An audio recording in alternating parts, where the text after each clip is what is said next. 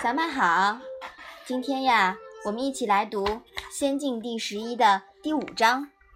你先来念一下好吗？子曰：“孝哉，闵子骞！人不见，与其父母昆弟之言。”妈妈，“见”是什么意思呀？“见”呀，就是非议、异议、挑拨的意思。你有没有听过一个词语叫“离间”？没有。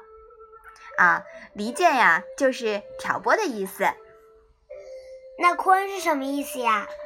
坤啊，就是从日从比，比呢，意思是等列。日下众生虽同一片天，然而有先有后。坤弟呀，引申为同父异母或同父异母所生的兄弟。跟真正的兄弟呀是有区别的。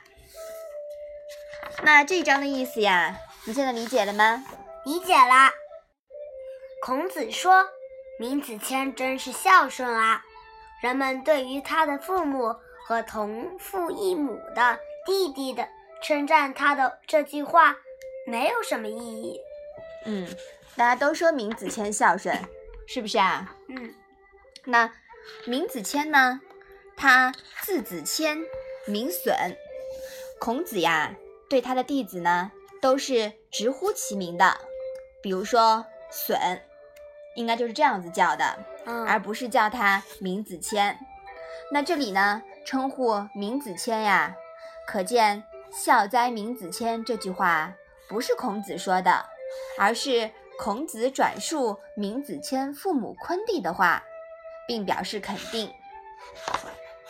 那我们今天呀，来讲一个闵子骞卢衣圣母的故事。闵损呀，他生母死的比较早，父亲呢娶了一个后妻，又生了两个儿子。继母啊虐待他，冬天两个弟弟穿着用棉花做的冬衣，却给闵子骞呢穿用芦花做的棉衣。当然，这不是真正的棉衣啦，对吧？嗯，芦花怎么保暖呢？是不是啊？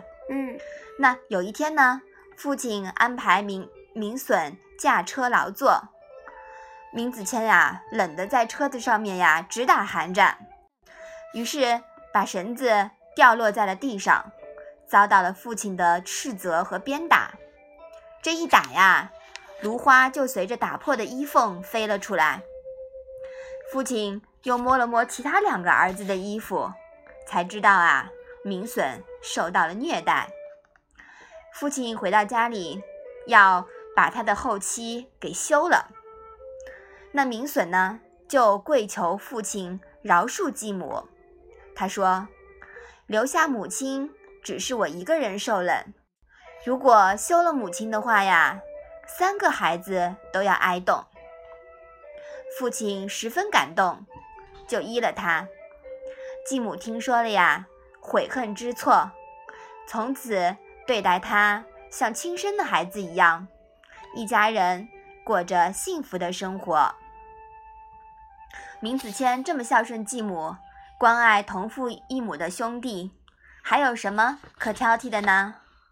大家都公认闵子骞至孝，谁也挑拨离间不了。